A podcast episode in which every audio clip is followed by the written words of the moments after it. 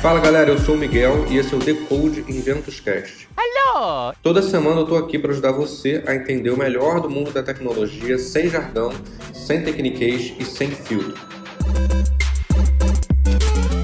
Para quem está chegando agora, o Decode Inventos Cast traz lições práticas dos maiores especialistas e profissionais envolvidos com o mundo tech, junto com a minha experiência criando produtos e times de tecnologia já há mais de 10 anos. Press start to play!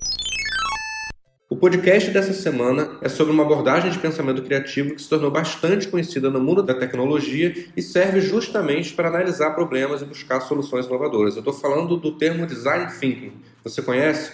Para explicar um pouco mais sobre o tema e esclarecer todas as nossas dúvidas no assunto, a gente convidou um empreendedor, facilitador de design thinking, entusiasta da inovação e dos negócios, Gustavo Pontual. Além de ser fundador da consultoria On Time Innovation, o Gustavo também é gerente de planejamento na área de supply chain da Invepar, que é uma das maiores gestoras privadas de mobilidade urbana e infraestrutura aqui da América Latina.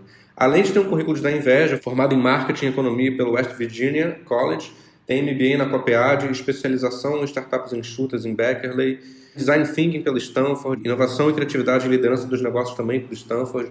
O Gustavo tem mais de 15 anos de experiência, além dessa carreira acadêmica tão bem conceituada.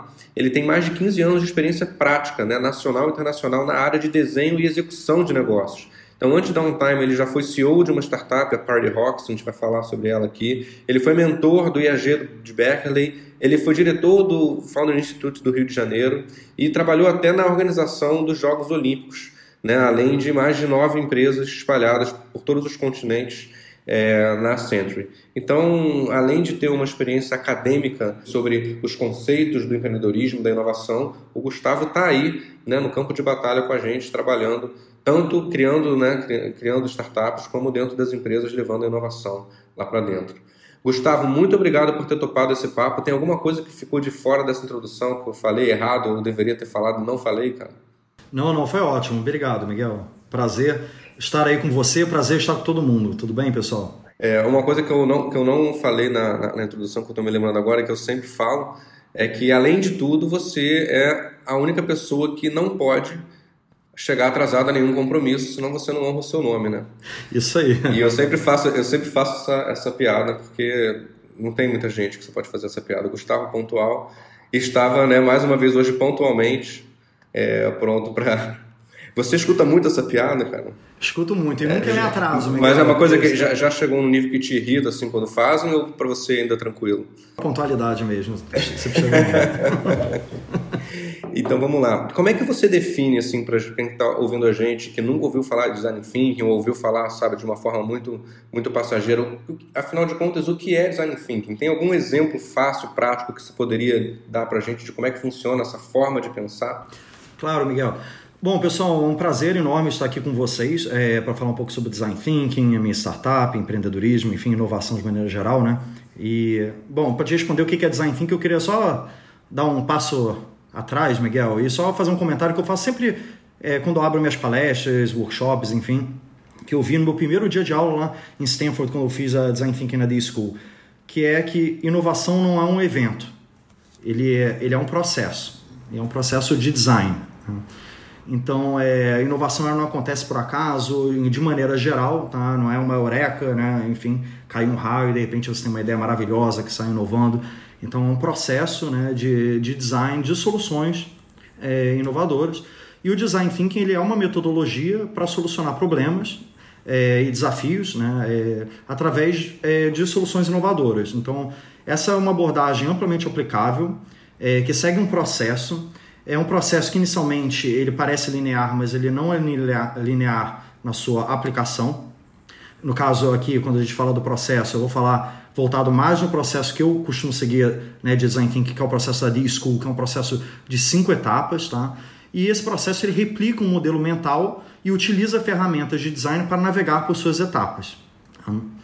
Ele basicamente é, ele tem o design thinking ele tem aí três pilares, né? Que que na, na sua aplicação metodológica né, desse processo, eles né, se baseiam em que é preciso atenção, que é o foco no ser humano. Então, é preciso ter empatia, foco no usuário, é, então foco, a gente, essa proximidade com o usuário é essencial na aplicação da metodologia, né, dessa abordagem.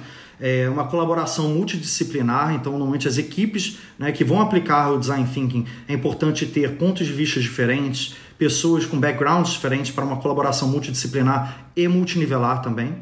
E o outro pilar que é a tangibilização de ideias. Né? Então a gente precisa tangibilizar é, aquilo é, que é gerado né, na, na, na, etapa lá de ideação através da prototipagem num protótipo rápido e barato. E o Design Thinking ele busca inovação, né, Miguel, através da interseção do que, que é a necessidade do usuário então, nessas etapas, essas cinco fases, né, a gente tem uma etapa para. Tem, tem etapas para a gente olhar isso a fundo, na necessidade do usuário, com o valor, gerar valor para o negócio e com a viabilidade tecnológica também. Né? E aí a gente buscar uma solução inovadora. E aí você estava falando da, da, das, das, diferentes etapas do processo. É, como é que são essas etapas? E como é que, se você, acho que para ilustrar também, quando você fala, por exemplo, ah, o time tem que ser tem que ser um processo multidisciplinar, tem que ser focado no usuário. Como é que é isso na prática, né? Imagina um projeto. O que, que, o que, que é um projeto que faz isso e um projeto que não faz isso? Uma abordagem que faz isso e uma abordagem que não faz isso. E aí você podia também falar das etapas né, do, do design thinking que você estava comentando já. Assim, a, a, abordagem do design thinking é para solucionar problemas é, difíceis e mal, mal definidos. Né? A gente sempre começa com o desafio de design que é, que, que é um, um, desafio do qual você vai seguir a metodologia para você buscar criar soluções inovadoras. Né? Então, é, você pode buscar, é, por exemplo, eu já, já dei aulas é, como nós poderíamos melhorar a experiência de mobilidade urbana para residentes de uma determinada área. Né? Então, isso é até uma maneira de formular uma, um desafio, né? como nós poderíamos. Ou também, uma outra maneira de formular é reimagine a experiência de mobilidade urbana para residentes de classe média né, em uma determinada área. Né? Então, é, você tem maneiras aí de definir desafio. É importante que o desafio não seja nem muito amplo, nem muito detalhado, para que você possa, então, é, seguir pelo processo entendendo o real problema com a proximidade com os usuários.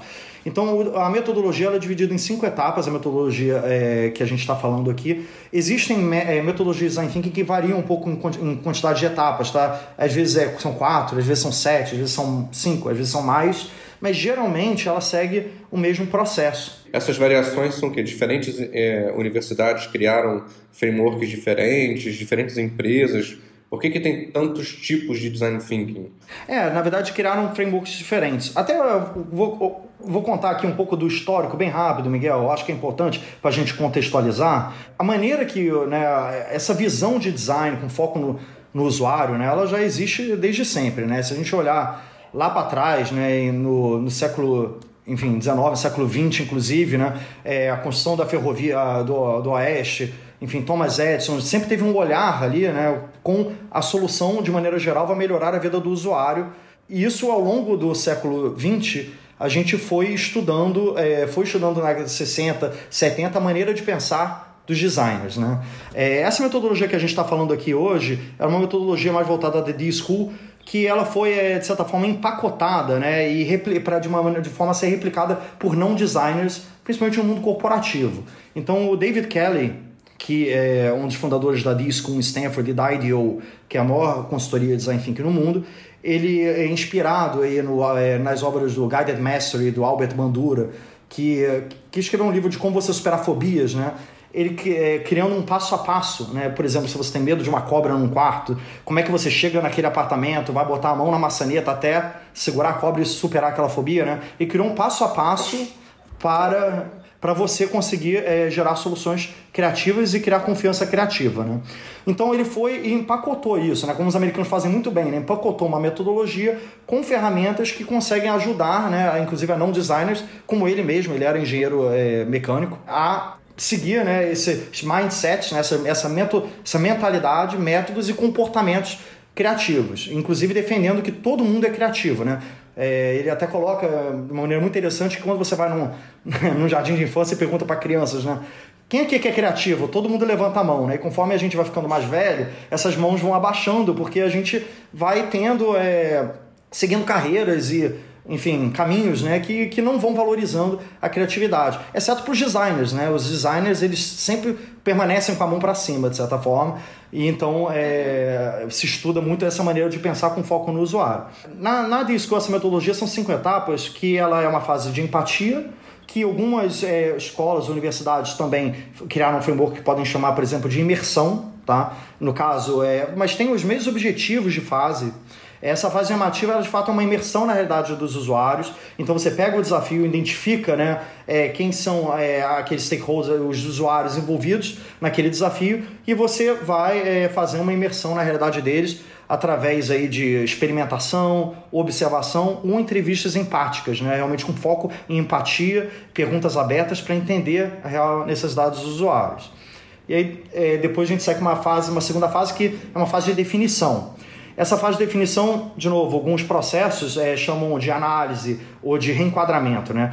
De fato, é uma, uma fase que você define o problema, né? Então, o problema não é aquele que a gente acha que a gente sabe ou daquele desafio. Você precisa entrar em contato com os usuários que estão envolvidos né, naquela situação em estudo para você entender o real problema deles, né? E não o que a gente acredita que é o problema para alguém. Então, aqui você reenquadra o desafio em um problema real através aí de gente, utilizando muita restrição, ferramentas, a gente define personas, olha as jornadas dos usuários e define a persona o ponto de vista que a gente vai seguir o processo. Depois a próxima etapa, a terceira etapa é a fase de ideação.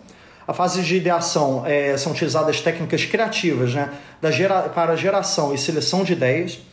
E aqui é, é muito importante a gente separar a seleção é, a geração, desculpa, da seleção das ideias, porque o julgamento ele mata a criatividade. Então é importante a gente separar e gerar o máximo de quantidades, usar técnicas criativas com muita quantidade de ideias, restrições que ampliam criatividade, enfim, e depois critérios né, de seleção, critérios de orteadores, matrizes, é, enfim, várias ferramentas, matrizes de facilidade de implementação com impacto, enfim, para selecionar é, quais são, qual a ideia ou aquele agrupamento que vai seguir adiante.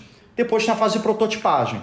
A fase de prototipagem é pegar aquela ideia e tangibilizar ela de maneira rápida e barata, para que a gente possa demonstrar essa ideia. É, e demonstrar é, o ideal né, é, hoje é a gente demonstrar através de storytelling, de prototipagem simples. E simples que eu digo é desenho, em papel, papelão, é tentar de uma maneira mais rápida e barata é, você transmitir é, aquela sua ideia também traduzindo em uma jornada futura, né, um storytelling é, de como que vai funcionar esse protótipo. E você faz isso para você então na última etapa que é a de testes você tentar é, trazer você trazer de volta isso para os usuários indo em campo novamente como foi feito na fase de empatia para você então é, aprender e aprender com errar, aprender com erro, colher feedback para você fazer uma interação e melhorar o seu protótipo. Então, a metodologia, né, nessa, de novo, falando de outros métodos, você pode às vezes juntar prototipagem e teste, e algumas escolas falam isso que é só prototipagem. Né? Aqui a gente está valorizando o teste como uma etapa à parte. Mas no primeiro ciclo de design thinking, ele, essas cinco etapas são empatia, definição, ideação, prototipagem e teste.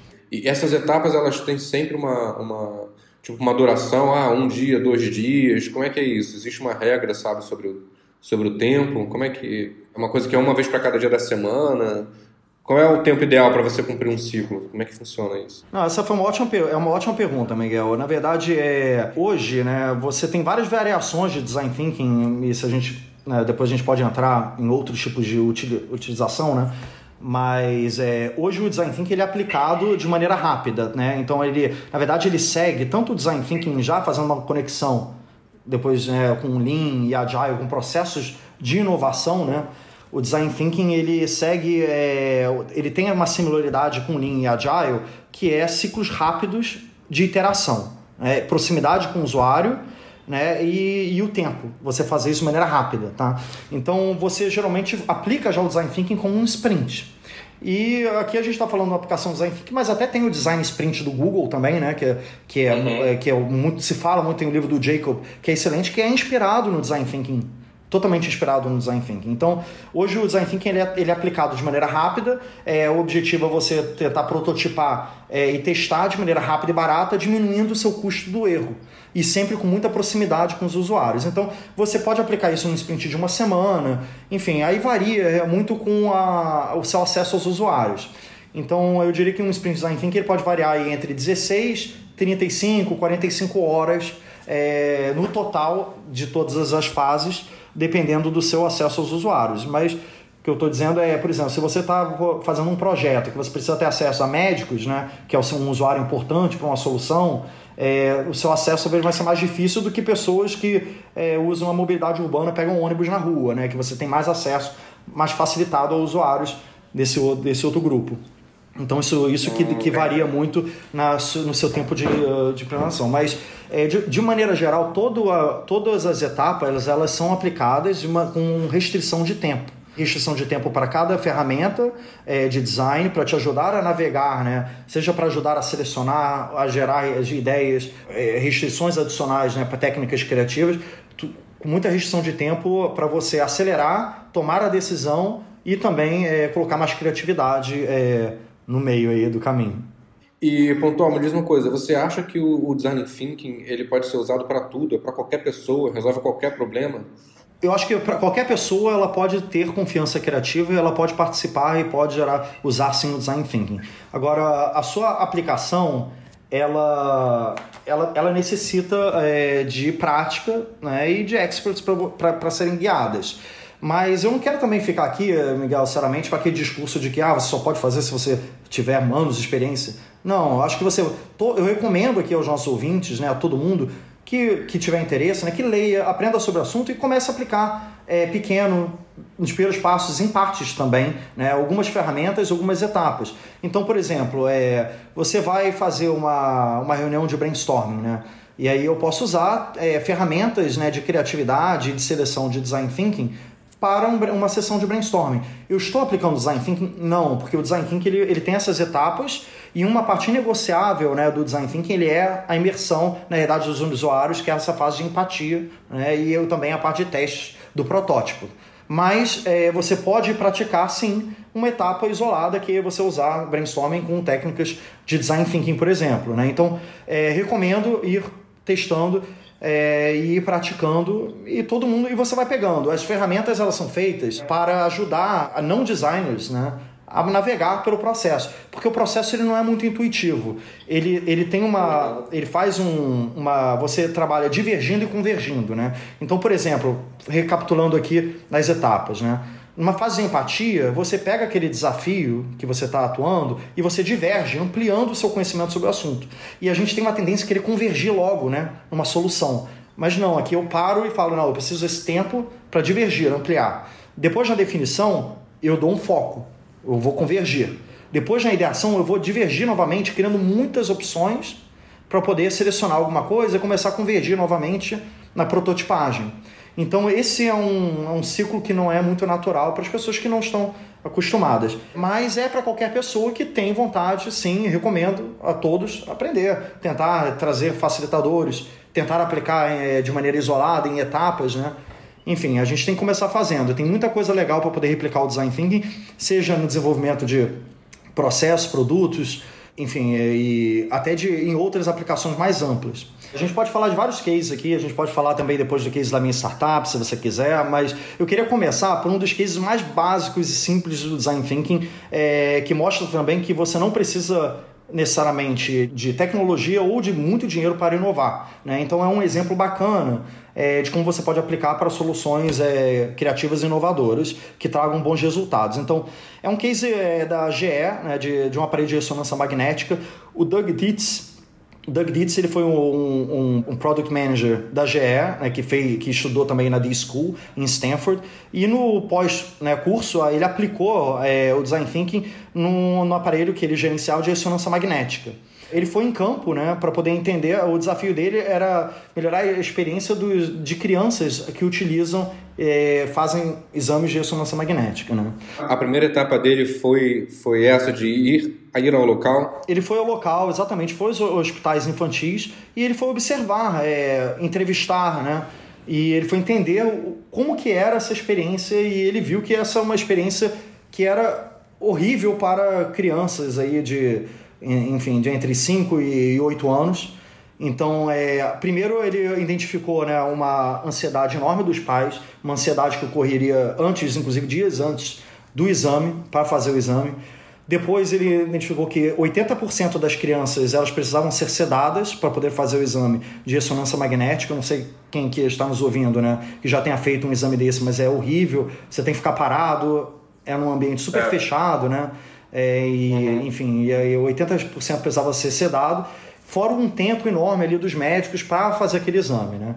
Então, é, ele depois né, de fazer toda essa imersão, né, ele pegou ali seguindo as etapas, né, é, ele fez toda uma definição de qual é a persona, qual é a criança que ele gostaria de atuar, gerou é, suas ideações, criou um protótipo que foi. É, depois eu recomendo aqui entrar na internet para dar uma olhada, que é super bacana, que é o GE Adventure Series. Ele adesivou toda a sala da ressonância magnética e o aparelho de ressonância magnética com temas de aventuras, é, como um submarino, é, uma nave espacial, enfim. E aí colocou né, na experiência de fazer o exame nesse hospital infantil, né, onde foi feito esse primeiro protótipo, né, é, ele colocou que é, você tinha uma história antes do exame, a criança ela se preparava já sabendo que ela ia entrar dentro de um submarino ou de um navio de pirata, ela tinha que ficar imóvel ali dentro e se saísse ela ganhava um prêmio, etc.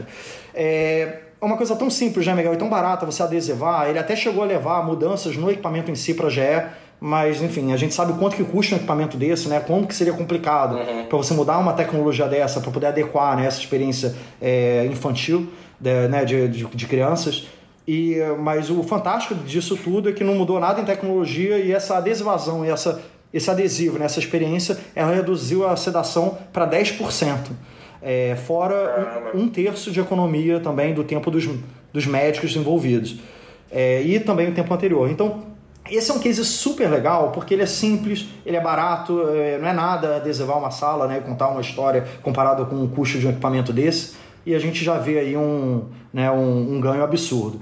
É, esse esse é, um, é um case super bacana é, e clássico, né? Eu acho que muitas palestras e TEDs de design thinking falam sobre isso, mas eu acho que vale a pena comentar porque ele é, pela sua simplicidade, né? Ele é, ele é bem bacana. E, é, enfim, tem muitas outras né, aplicações também né, do design thinking é, em termos de, é, dessa prototipagem rápida e barata, é, que ganham muita velocidade e acertam melhor né, o que o usuário quer. Né? Quando eu estava lá em Stanford, por exemplo, eu vi um outro case que é do LinkedIn, que foi da gerente de marketing do LinkedIn, isso na LinkedIn sede lá é, no Vale, né? É, sobre uma nova implantar uma nova ferramenta é, de, de gestão, de gerenciamento de campanhas, né, de marketing digital no LinkedIn.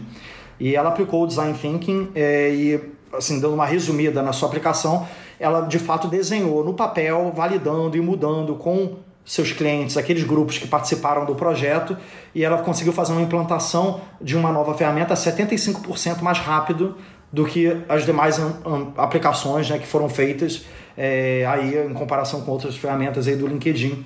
Inclusive, depois ela foi promovida como uma gerente de inovação global para o LinkedIn, uma promoção super legal. E, e assim, foi, essa, essa velocidade se dá muito pela cocriação que foi feita com foco é, no usuário.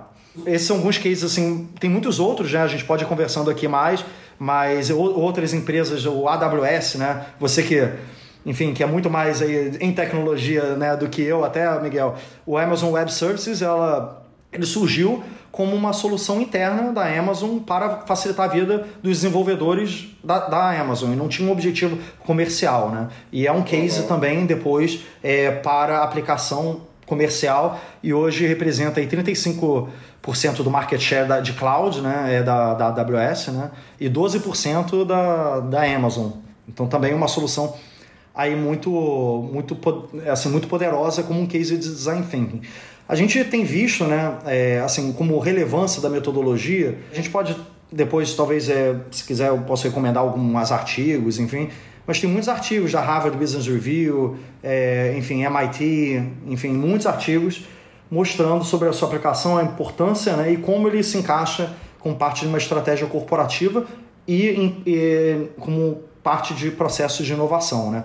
De novo, linkando aí com Lean, Agile, para New Ventures e iniciativas de inovação. E aí pode ser usado com desenvolvimento de produtos, serviços, processos, experiências, é, pode ser usado para aplicação de uma cultura de inovação, é, laboratórios de inovação, estratégia corporativa também. Então isso é muito aplicado pela IDEO, Design Strategy. Eu até fiz um curso deles no ano passado. Eu já apliquei Design Thinking também com OKRs, Objectives and Key Results. E hoje já temos até é, é, é, variações da metodologia para é, desenvolvimento de carreira, que é Design Your Life. Né? Então tem isso é, é, uma, é bem amplo mesmo a sua aplicação. Mas aqui eu acho que a gente está falando mais na aplicação né, do, dos produtos, serviços, processos, experiências, eu diria. Né? É, o, o, uma coisa que você falando me ocorreu também, que assim, existem é, instituições lá fora que, que que são meio que referências de design thinking, né, e que há cursos específicos de design thinking. Em relação ao Brasil, existe essa referência? É, as universidades, elas ensinam design thinking? Quais são as carreiras que, que o cara vai aprender design thinking ou seriam úteis ele aprender? É na administração, na engenharia, em todas as carreiras? É, quem que, enfim, como é, como é que é o cenário brasileiro de ensino do, de uma ferramenta né, tão poderosa como o design thinking? É, isso é uma ótima pergunta, Miguel. Olha, é, eu acho que primeiro a gente tem que entender que o design thinking ele é uma metodologia, né? uma abordagem que segue um processo que tem essas fases. É, essas fases são não lineares porque o, o, que sai dessas fases, né, ela varia ali do conhecimento do grupo na aplicação de suas ferramentas. Elas podem variar, né? Você pode voltar etapas refazer o ciclo, etc. A única coisa que a gente não pode é misturar as etapas, né? A gente tem que ter o objetivo de cada etapa do processo. Mas é um processo, é uma metodologia. Então, assim, não, é, não tem. É, você até tem formações assim em design, estratégia, formações maiores de design. É, mas assim, com metodologia de design thinking, normalmente é um curso, é um workshop, é, são, enfim, é, são cadeiras ou módulos né, específicos para você aplicar aquilo é, estudar aquilo. Então você, é, você não tem um curso só, assim diria hoje aqui no Brasil, assim maior, né, design thinking. Você tem é, agora sobre, é, por exemplo, eu já dei eu já dei MB, em alguns MBAs design thinking, né, da UVA, na Estácio, é, o IBMEC dá também, né, eu já conversei lá com o IBMEC. Então a gente hoje tem MBAs é, adotando design thinking, super bacana. Eu adoro dar, dar aula de design thinking para turmas de MBA o meu olhar tá muito lá para fora, tá, Miguel? Porque eu tenho uma. Enfim, eu, eu, eu, eu acabo vendo mais as coisas que estão acontecendo no design thinking mais fora do Brasil mesmo, sinceramente, assim, até para minha própria, é, enfim, conhecimento e estudo no assunto. É, mas, assim, você tem curso do MIT do Design Thinking, de Design Thinking que, que eu ouvi falar bem, você, todos os cursos, e aí eu digo assim, meio, não é exagero, todos os cursos da Stanford Graduate School of Business, ela tem Design Thinking, então você pode olhar lá no é, no MBA de Stanford, Harvard, MIT, todas as grandes universidades do mundo, hoje elas têm é, módulos de design thinking, então ele é um ele é, faz parte é, de um processo de inovação. E ele tem uma, uma característica, né, é, que eu acho que vale ressaltar aqui para quem não conhece né, sobre, muito sobre o assunto, duas coisas. Né? Primeiro é que a gente antigamente estava acostumado né, em você dar uma solução para os engenheiros montarem e depois dá para os designers fazerem aquilo ficar bonito, né?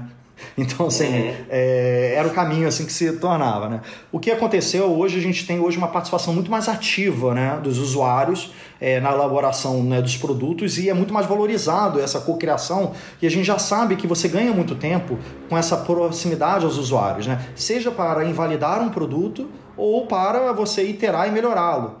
Então é, mudou, né? Hoje você começa com os designers para depois você passar para os engenheiros, porque você tem que montar isso é, de uma maneira que é, seja é, útil né, para os seus usuários, que de fato seja desejável.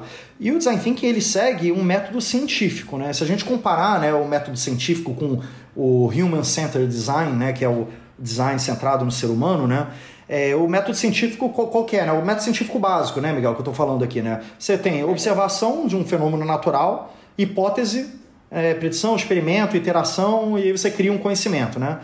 O, o, o, design thinking ele, ele basicamente segue esse método. Você tem a parte de empatia, que é com, com os usuários, né, que é muito similar à observação ali, né, aquela parte.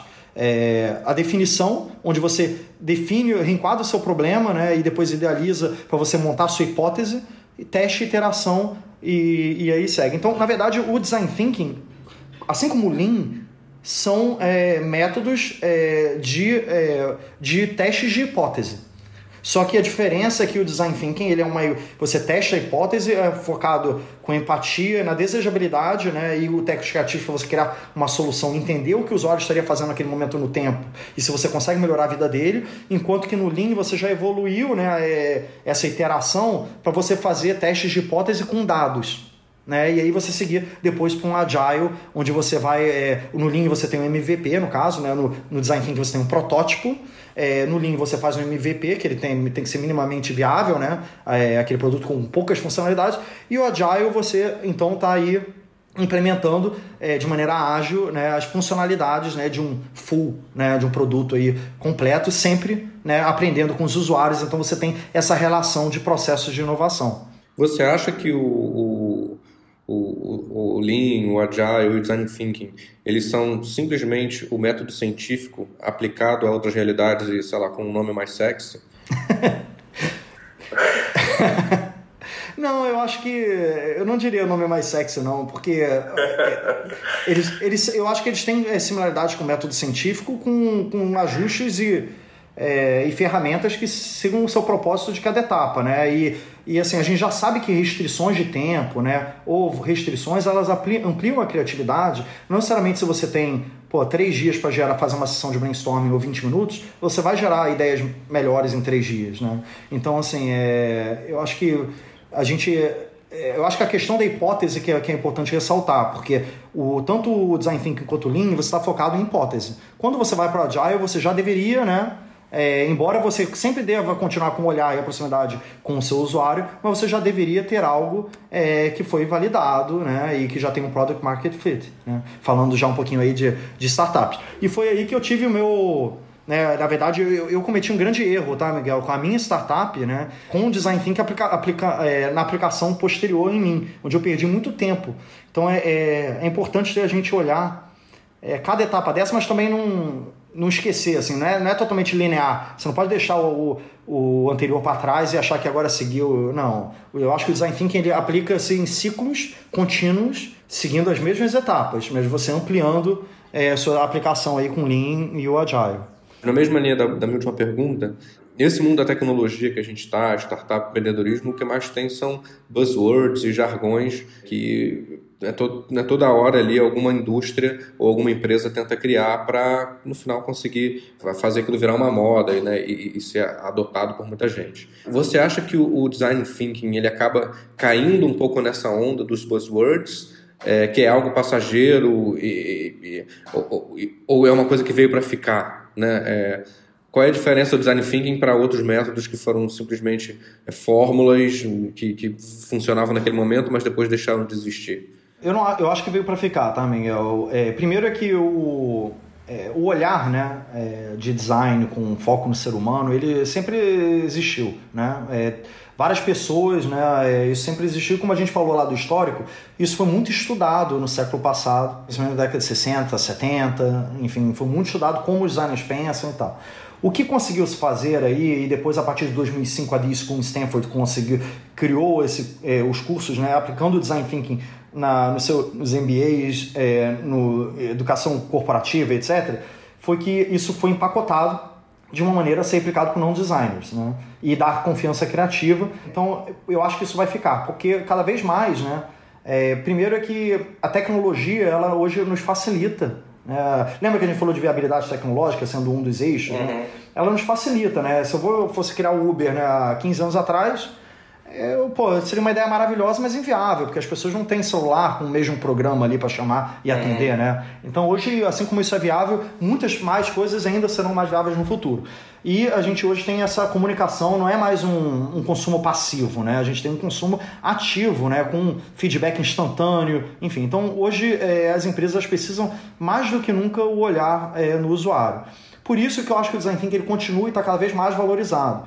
É, vídeo aí é, assim, as publicações das principais revistas e, enfim, e, e, e essas, né, como comentei, desses cursos todos de inovação corporativa, MBA, o que for, sempre está adotando isso. Então acho que veio para ficar. Só que assim, com o tempo, é, os estudos né, é, vão evoluindo nessas aplicações e vão se criando maneiras mais eficazes de, serem, de, se, de, de se fazer, né? seja através com novas ferramentas, enfim, é, adaptando alguma etapa. Então eu acho que isso vai continuar é, se desenvolvendo sim. É, hoje ele tem ferramentas fantásticas é, para você aplicar. Uma coisa que, que assim, é muito comum, eu, eu, gente, você me apresentou mais cedo, né, Miguel? Eu, eu me formei em marketing e economia nos Estados Unidos. Então, veja, eu não sou designer de formação, né? O David é. Kelly, que é uma das maiores personalidades em, né, em, design thinking no mundo, ele era engenheiro mecânico, né? Então, na verdade, o design ficou muito importante para ser deixado só para os designers, né? De certa forma. Uhum. Isso é até uma frase aí do Tim Brown, que é um grande autor também é, e CEO da IDEO. Eu acho que vai ficar, só que assim, a gente tem que separar um pouco a questão da mentalidade, que aí falar, ah, design thinking é uma mentalidade. Sim, originou-se estudando a mentalidade dos designers. É, são grupos de mindsets. Mas é, hoje o design thinking ele, ele se formou, ele se, ele se consolidou como uma metodologia com um processo que serve para replicar essa mentalidade, mesmo para não designers, né, é, dando confiança criativa, com métodos e desenvolvendo comportamentos. Então, é, quando você fala de buzzword, é, poxa, eu acho que se virar e falar assim, ah, eu sou um design thinker, porque eu penso igual um designer, Pode ser, mas será que sim, né? Eu acho que assim, muitos, muitos designers pensam de maneira estratégica e às vezes alguns, inclusive, às vezes não, não têm essa oportunidade. Alguns designers eles podem é, ser criativos, mas não terem oportunidade de fazer o design de uma solução. Às vezes ele está alinhando, recebendo uma missão para fazer um design tático, sabe? Olha, me faz uma cadeira azul. Pô, coitado, o cara está preso na cadeira que é a solução. Não sabe se é uma mudança de rota, se é um puff, uhum. entendeu? Ele não está podendo, ele não está tendo a oportunidade de fazer ali um design estratégico, com imersão, com a metodologia.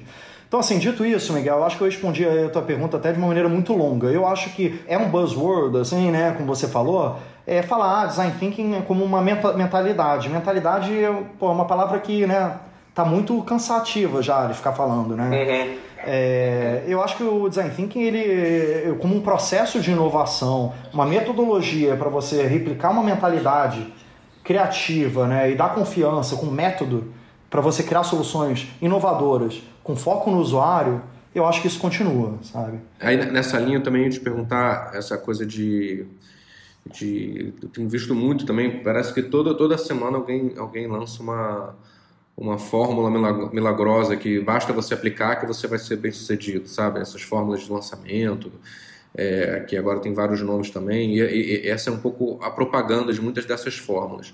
É, o design thinking ele não é uma dessas fórmulas, né? É, mas o que eu ia te perguntar é uma crítica que se faz a essas fórmulas, né? É que é, é aquela coisa assim, basta seguir o passo a passo e o time aderir que você vai necessariamente chegar ao sucesso, né?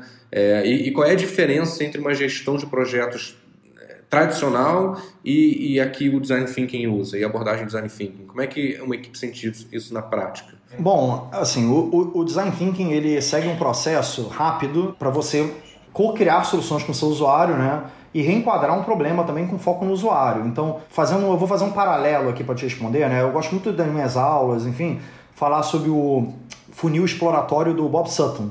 A gente viu isso também, a gente vê muito isso lá no, no Founder Institute também, até na seleção das startups, né, quando participam do programa de aceleração. Mas voltando lá no Bob Sutton, né, olhando, é, no caso de, de Stanford, né, é, nesse funil exploratório dizem, para cada 4 mil ideias, você gera 226 protótipos de baixa resolução, e desses 226 protótipos de baixa resolução, 12 são incubados por Stanford e dois geram sucesso. Tá? Então, voltando, né? 4 mil ideias, 226 protótipos, 12 incubados e dois são bem-sucedidos. Então, assim, tem muita coisa que não dá certo, né?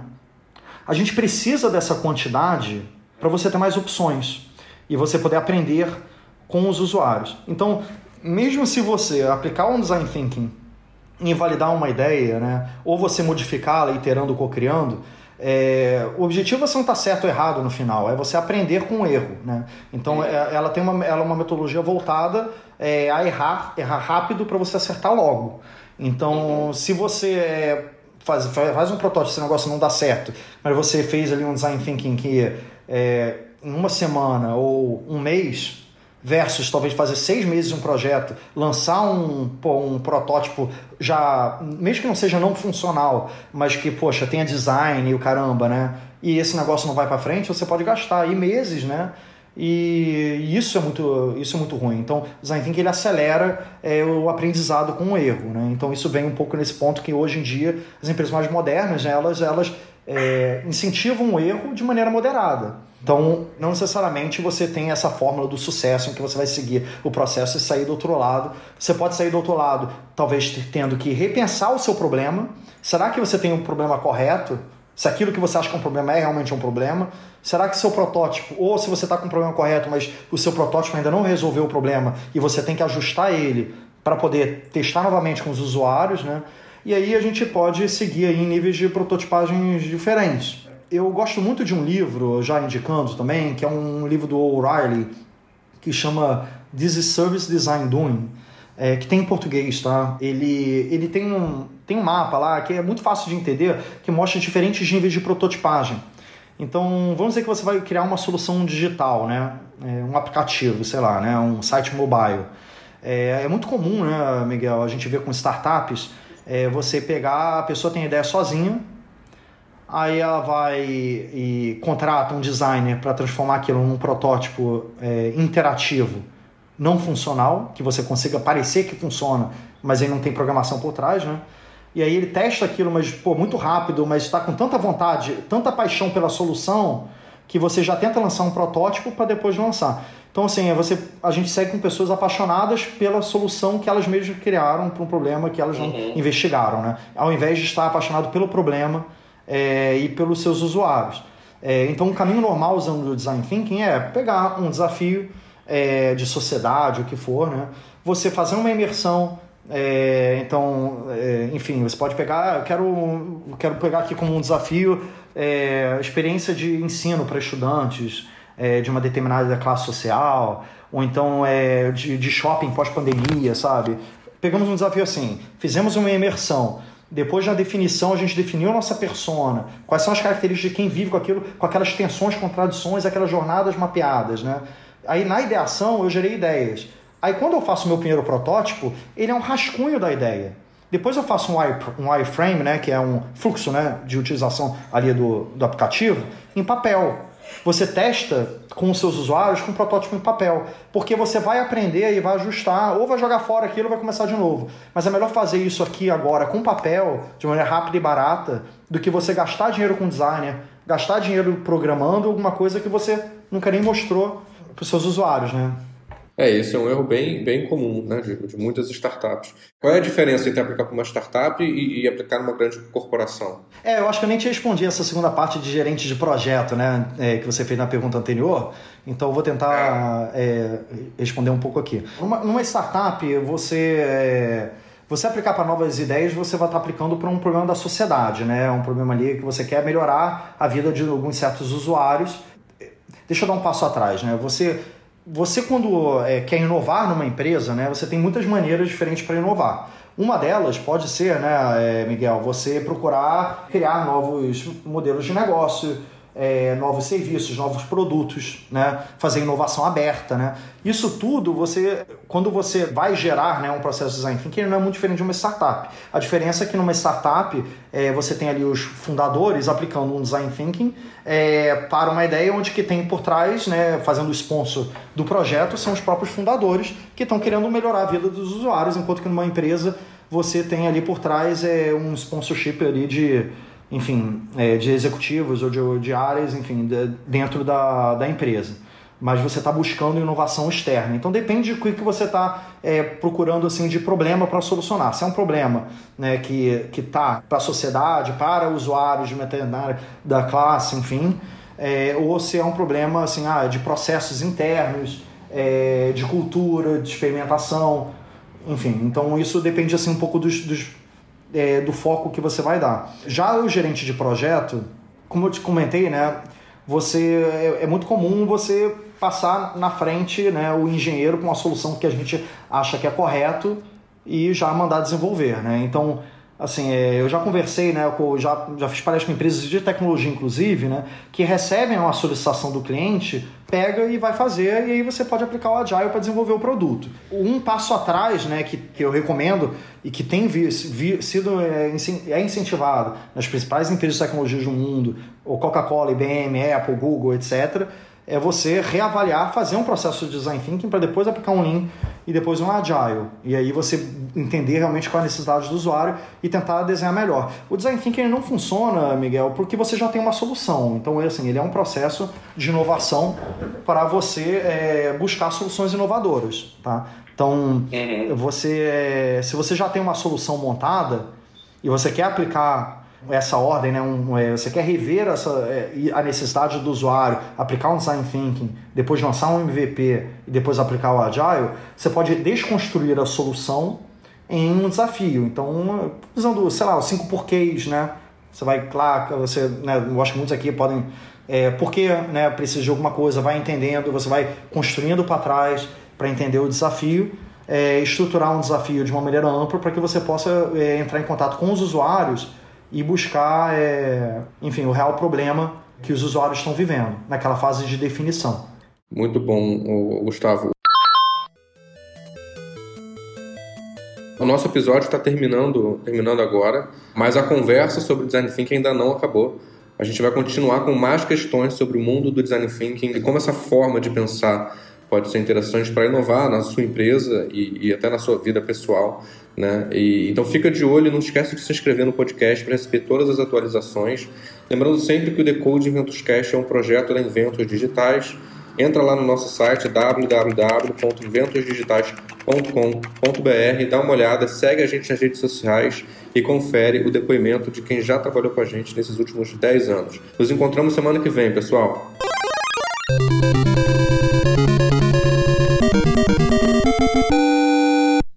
Thank you so much for playing my game.